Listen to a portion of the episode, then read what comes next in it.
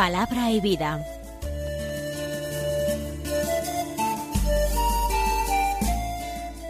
Con el padre Manuel Horta desde Sevilla.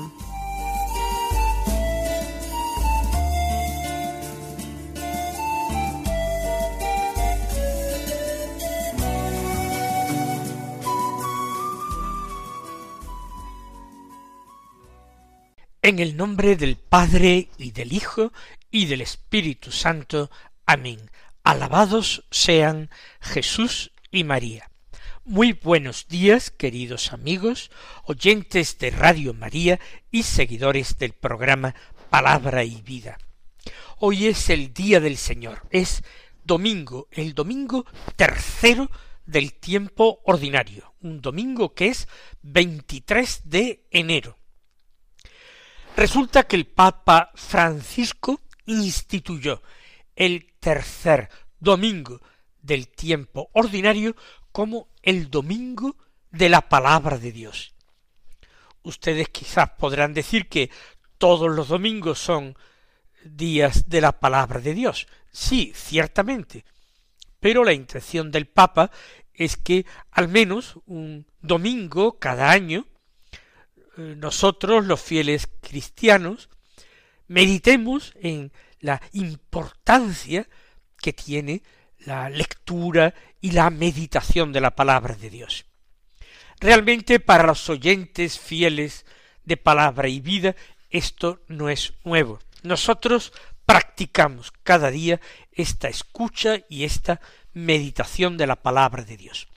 Pero, pues está muy bien que de alguna manera se caiga en la cuenta y se recuerde al pueblo de Dios esto un domingo cada año, al menos un domingo cada año. Y pienso que está bien designado este tercer domingo del tiempo ordinario como domingo de la palabra de Dios, porque las lecturas de la misa del día son muy apropiadas precisamente para hablar de esto, de la palabra de Dios. Ahora verán ustedes por qué. Vamos a comenzar por la primera lectura, que es del libro de Nehemías.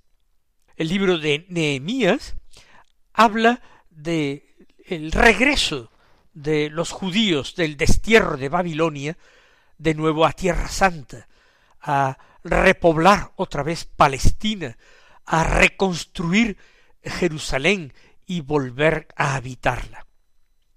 Del capítulo ocho de este libro se leen los versículos dos a la primera parte del versículo cuatro, solo la primera parte del versículo cuatro, los versículos cinco y seis también, y ocho hasta el diez.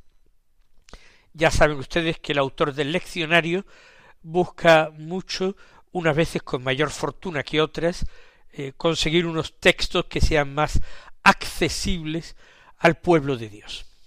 Dice así este texto. En aquellos días, el día primero del mes séptimo, el sacerdote Esdras trajo el libro de la ley ante la comunidad, hombres, mujeres y cuantos tenían uso de razón. Leyó el libro en la plaza que está delante de la puerta del agua, desde la mañana hasta el mediodía, ante los hombres, las mujeres y los que tenían uso de razón. Todo el pueblo escuchaba con atención la lectura del libro de la ley. El escriba Esdras se puso en pie sobre una tribuna de madera levantada para la ocasión. Esdras abrió el libro en presencia de todo el pueblo, de modo que toda la multitud podía verlo. Al abrirlo, el pueblo entero se puso de pie. Esdras bendijo al Señor, el Dios grande, y todo el pueblo respondió con las manos levantadas. Amén, amén. Luego se inclinaron y adoraron al Señor, rostro en tierra. Los levitas leyeron el libro de la ley de Dios con claridad y explicando su sentido, de modo que entendieran la lectura. Entonces el gobernador Nehemías, el sacerdote y escriba Esdras, y los levitas que instruían al pueblo, dijeron a toda la asamblea Este día está consagrado al Señor vuestro Dios. No estéis triste ni lloréis. Y es que todo el pueblo lloraba al escuchar las palabras de la ley. Nehemías les dijo Id, comed buenos manjares y bebed buen vino, e invitad a los que no tienen nada preparado, pues este día está consagrado al Señor. No os pongáis tristes, el gozo del Señor es vuestra fuerza. Es un texto muy bonito y ya ven ustedes por qué es muy apropiado para este domingo de la palabra del Señor. El pueblo está hambriento de la palabra de Dios. Ha sido un largo destierro en Babilonia, alejados de Jerusalén, alejados del lugar donde se levantaba en otros tiempos orgulloso el templo. Ahora la tarea será reconstruirlo, porque ha sido arrasado, quemado por Nabucodonosor y su ejército. Ahora la palabra de Dios había sido olvidada por muchos y ahora es proclamada públicamente por un sacerdote que al mismo tiempo es escriba. Esto en el destierro babilónico es una figura, esta es una figura que surgió en el destierro babilónico, el de eh, doctor de la ley, el de escriba o maestro de la ley. Porque ya que en Babilonia no queda nada de la cultura del pueblo, ya no se pueden ofrecer sacrificios a Dios, ya no se pueden encontrar con el Señor en el templo de Jerusalén, ni vivir las fiestas religiosas que se vivían en Palestina. Lo único que pueden aferrarse es a la ley de Dios, la ley que proclamó Moisés.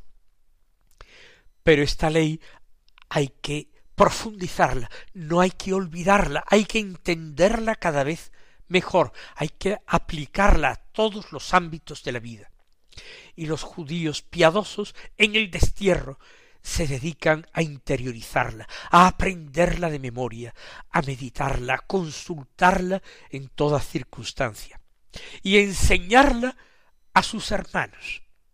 Estos son los escribas, los hombres entendidos en letras, que profundizan en la palabra de Dios. Esdras es sacerdote y escriba como sacerdote tiene que atender al culto, a los sacrificios, como escriba, enseñar y predicar la palabra de Dios. Es hermosa la reacción del pueblo.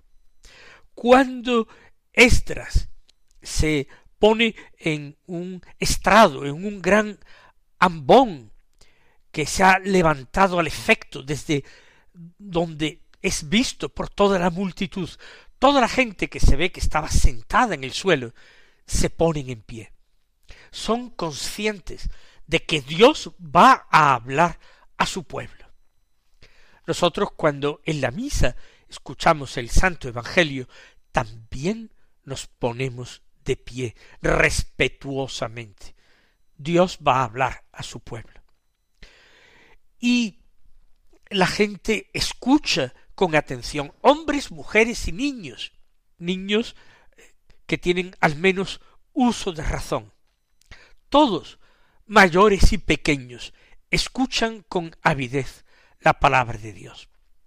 Pero como resulta difícil de entender, a veces por una dificultad de la lengua, la lengua bíblica, el hebreo bíblico, muchos ya lo van perdiendo y no lo entienden después de la larga estancia en Babilonia, donde han nacido todos ellos.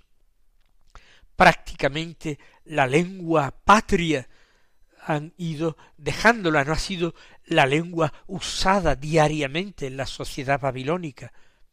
Tiene que ser traducida la palabra de Dios y tiene que ser explicada en sus oscuridades. A ellos se ponen un grupo de levitas también. La primera reacción es ponerse de pie con respeto. La segunda reacción es aclamar a Dios y bendecirlo por ese gran regalo que van a recibir, que es la palabra de Dios proclamada. En tercer lugar, escuchan con suma atención. Y escuchan también las explicaciones que se le dan de esta palabra de Dios. En cuarto lugar, se nos dice que todo el pueblo lloraba al escuchar las palabras de la ley. ¿Por qué lloraban? Y, y, son consolados y exhortados a no estar tristes. Llorarán en parte cuando descubren que de hecho ellos han estado viviendo de espaldas a la ley, que no han estado cumpliendo los preceptos de la ley, en parte por ignorancia, porque el texto sagrado no era conocido, porque no conocían la voluntad de Dios. Ahora se dan cuenta de que han sido muy ignorantes y han vivido en esa ignorancia de la palabra. Y lloran, lloran de dolor, de pena. Es un dolor de contrición no haber atendido el deseo de Dios. Lloran de emoción, viendo las maravillas que en otro tiempo Dios había hecho por su pueblo, habiendo hecho a su pueblo el pueblo de su, de su propiedad entre todos los pueblos de la tierra, el pueblo elegido. Lloran quizás también de alegría porque por fin están siendo instruidos en el querer de Dios. Arrepentimiento, dolor de los pecados, gratitud inmensa por los beneficios recibidos por pertenecer a este pueblo santo y amado de Dios, porque Dios sigue siendo fiel y misericordioso, y por eso les entrega ahora esa palabra de Dios que ellos no habían podido vivir hasta entonces. Es esa mezcla de sentimientos, de dolor y de gozo, de gratitud y de arrepentimiento, lo que hace que el pueblo llore al escuchar las palabras. Pero se les exhorta por parte de Nehemías, el gobernador de Jerusalén, y de Esdras, aquel sacerdote que además es escriba, y por todos los levitas, los ayudantes, se les exhorta a no estar triste ni llorar. Es un día de alegría. El pueblo tiene que estar alegre porque el mismo Dios está inundado de alegría al ver a sus hijos purificados por el arrepentimiento y purificados por el don de la palabra que se derrama sobre ellos. Es momento de celebrar, de festejar. Por eso se les dice, id y comed buenos manjares, bebed buen vino. Y eso sí, hay que convidar a los pobres, a los que no tengan nada preparado, que ninguno se quede sin hacer fiesta, porque es día consagrado al Señor. El Señor es vuestra fuerza, son las palabras con que culmina este texto, y es nuestra propia convicción. Nuestra fuerza nos viene con la palabra de Dios, en la medida en que la recibimos. Es la palabra de Dios la que nos otorga esa fuerza de Dios que nos permite resistir a las embestidas del mal y permanecer fieles como nuestro Dios es fiel y nos lo repite continuamente a través de esta palabra santa que nosotros escuchamos y meditamos.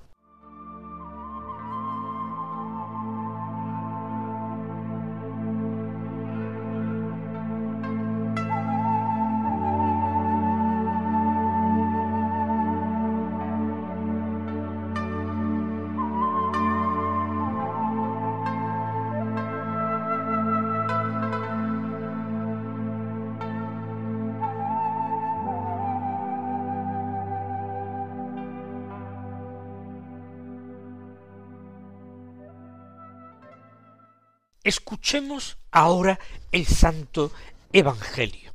Hay una segunda lectura que es de la primera carta del apóstol San Pablo a los Corintios. Un texto largo y hermoso, pero que nosotros, por razón obvia de nuestro poco tiempo, no vamos a hacer. El Evangelio según San Lucas, del capítulo primero, los versículos uno al cuatro, y del capítulo cuatro, los versículos catorce al veintiuno. Dice así, Ilustre Teófilo, puesto que muchos han emprendido la tarea de componer un relato de los hechos que se han cumplido entre nosotros, como nos los transmitieron los que fueron desde el principio testigos oculares y servidores de la palabra. También yo he resuelto escribírtelos por su orden, después de investigarlo todo diligentemente desde el principio, para que conozcas la solidez de las enseñanzas que has recibido. En aquel tiempo Jesús volvió a Galilea con la fuerza del Espíritu, y su fama se extendió por toda la comarca. Enseñaba en las sinagogas y todos lo alababan. Fue a Nazaret donde se había criado. Entró en la sinagoga como era su costumbre los sábados y se puso en pie para hacer la lectura. Le entregaron el rollo del profeta Isaías, y desenrollándolo encontró el pasaje donde estaba escrito El Espíritu del Señor está sobre mí, porque Él me ha ungido, me ha enviado a evangelizar a los pobres, a proclamar a los cautivos la libertad y a los ciegos la vista, a poner en libertad a los oprimidos, a proclamar el año de gracia del Señor. Y enrollando el rollo, devolviéndolo al que lo ayudaba, se sentó. Toda la sinagoga tenía los ojos clavados en él, y él comenzó a decirles Hoy se ha cumplido esta escritura que acabáis de oír. Como ven, el Evangelio tiene dos partes muy bien definidas. La primera parte son los cuatro primeros versículos del capítulo primero del Evangelio. La segunda parte corresponde al capítulo cuarto del Evangelio. Es ya la narración de la vida pública de Jesús, el comienzo de su predicación. ¿Qué decir de los cuatro primeros versículos? Es la justificación de Lucas a su corresponsal, a su amigo Teófilo, de por qué ha escrito este libro, un libro con dos partes. La primera parte nosotros la llamamos el Evangelio según San Lucas y la segunda parte de su obra nosotros la llamamos el libro de los Hechos de los Apóstoles. Pero es una obra que tiene un plan único, una sola obra ilustre Teófilo. ¿Y qué le dice Lucas a Teófilo? Pues que hay otros, otras personas, otros personajes, que han intentado eh, realizar una tarea encomiable, que es poner por escrito los hechos que han transcurrido entre nosotros. ¿Qué hechos son? Los referidos a Jesús de Nazaret y los referidos a esos primerísimos testigos oculares y servidores de la palabra, predicadores de la palabra, que en definitiva fueron los apóstoles, testigos oculares de los hechos de Jesús y servidores de la palabra de Jesús. Ellos también procuraron predicar aquello que Jesús había predicado, anunciando la cercanía del reino de Dios e invitando a los oyentes a la conversión. Pero Lucas ha decidido componer él también un relato por su orden, pero después de investigarlo todo cuidadosamente desde el principio, ¿Para qué? Para que no crea nadie que se trata de fábulas de viejas, que se trata de eh, leyendas, de cuentos para niños. Lucas, que es un hombre de una cultura superior, y el griego en que escribe nos lo revela porque es un griego elegante y culto, Lucas ha investigado todo diligentemente desde el principio.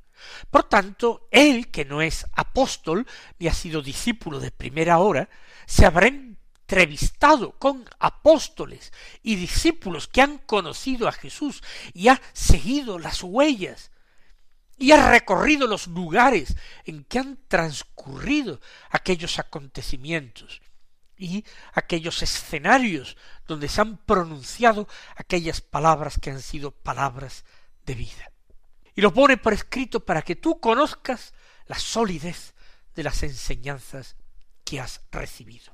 No en la palabra de Dios que se nos entrega, la Sagrada Biblia, no son cuentos de vieja, no ha sido redactado el Evangelio como un conjunto de leyendas, de cuentos con carácter simbólico. No es simplemente una serie de parábolas para ayudarnos a entender ciertas enseñanzas y asimilarlas mejor.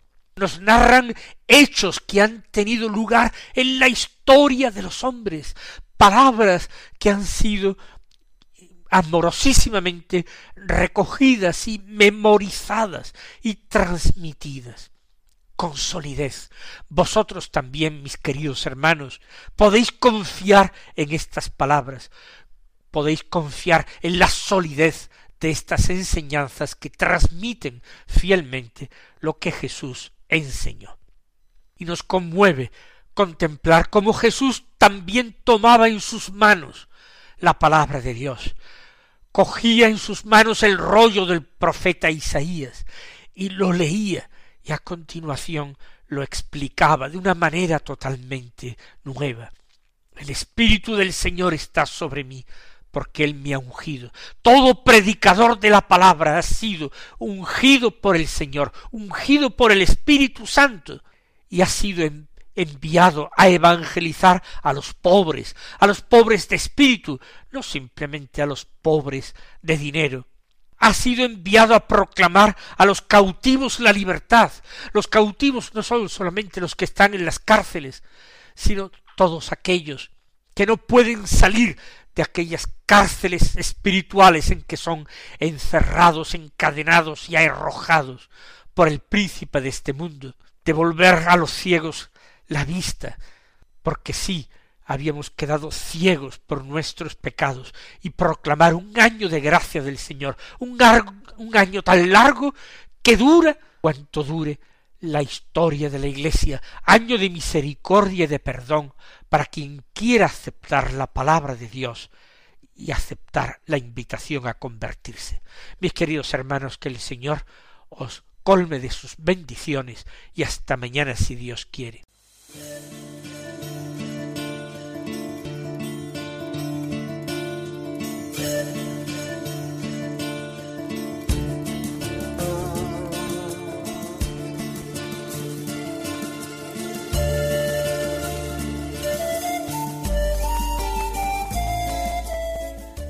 Concluye Palabra y Vida, un programa dirigido desde Sevilla por el Padre Manuel Horta.